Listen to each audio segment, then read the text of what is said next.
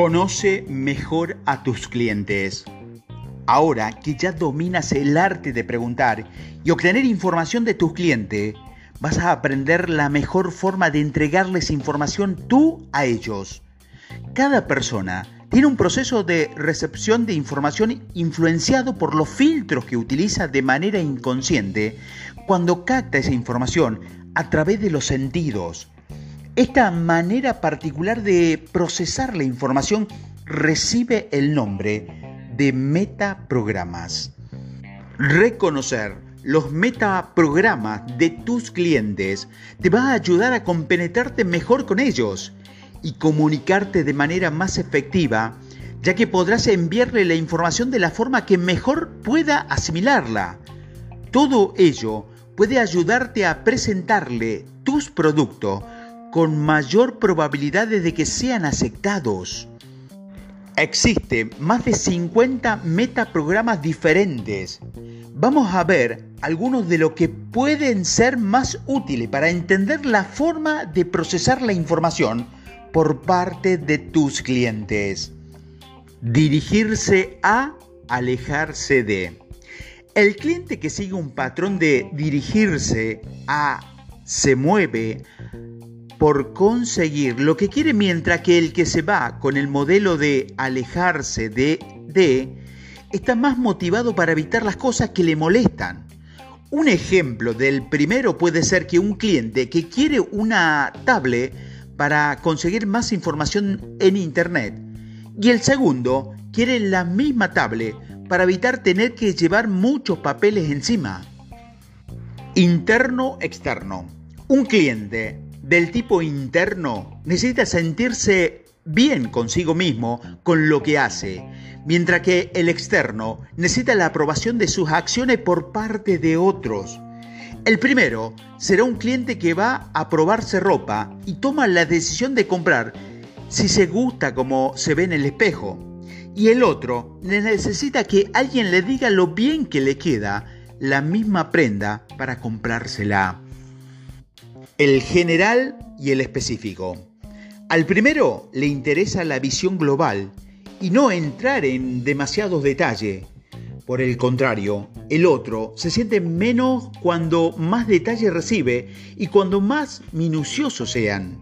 El primero es un cliente que simplemente quiere un teléfono para sacar foto a su familia el segundo es un cliente que necesita conocer los megapíxeles de la cámara, el tipo de lente que utiliza, el opciones y el procedimiento.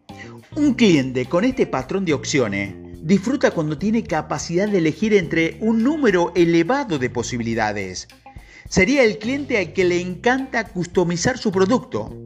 En cambio, el cliente de procedimiento le incomoda tener que pararse a elegir y prefiere que las opciones estén centradas, o mejor dicho, cerradas. El primero añade y elimina ingrediente en su Big Mac cuando va a McDonald's. Y el segundo le encanta el Big Mac por ser eso, porque es un Big Mac y no hay nada más para cambiar. El conexión y no conexión. La diferencia entre ambos patrones radica en compartir o no con otras personas unas características comunes. Al cliente que utiliza un patrón de conexión le gusta ir a la moda, incluir a un determinado grupo social y copiar sus patrones de actuación. El otro cliente es alternativo y huye de parecerse a nadie. El primero se comprará los zapatos de deporte que llevan la mayoría de los chicos de su edad y el otro buscará algo totalmente opuesto al casado que llevan en este año. Uno mismo, los demás. El cliente con un patrón más centrado en uno mismo toma decisiones anteponiendo su beneficio al de los otros. Todo lo contrario de los que deciden del patrón de los demás.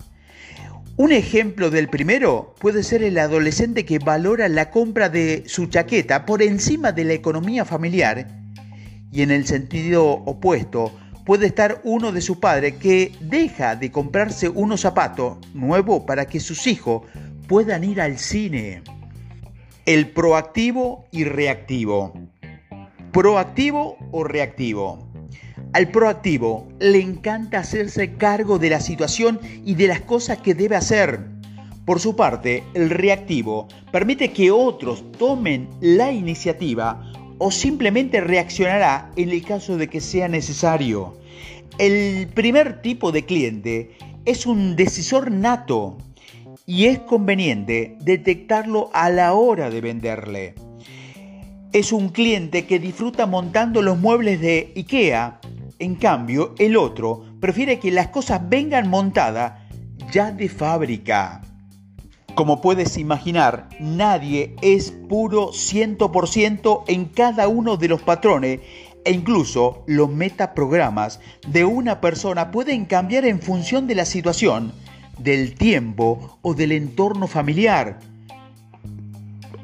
trabajo, amigos. También debes saber que cada persona en cada situación dispone de una combinación de varios metaprogramas.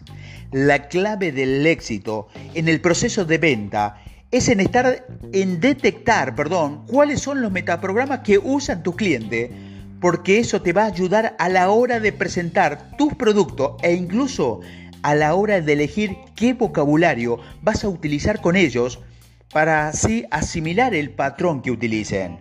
Por ejemplo, a un interno puedes preguntarle, ¿cómo te ves con la chaqueta? Mientras que un externo necesita que le diga lo bien que le sienta esa misma chaqueta o que le pregunte a su acompañante delante de él, de él cómo le queda la chaqueta.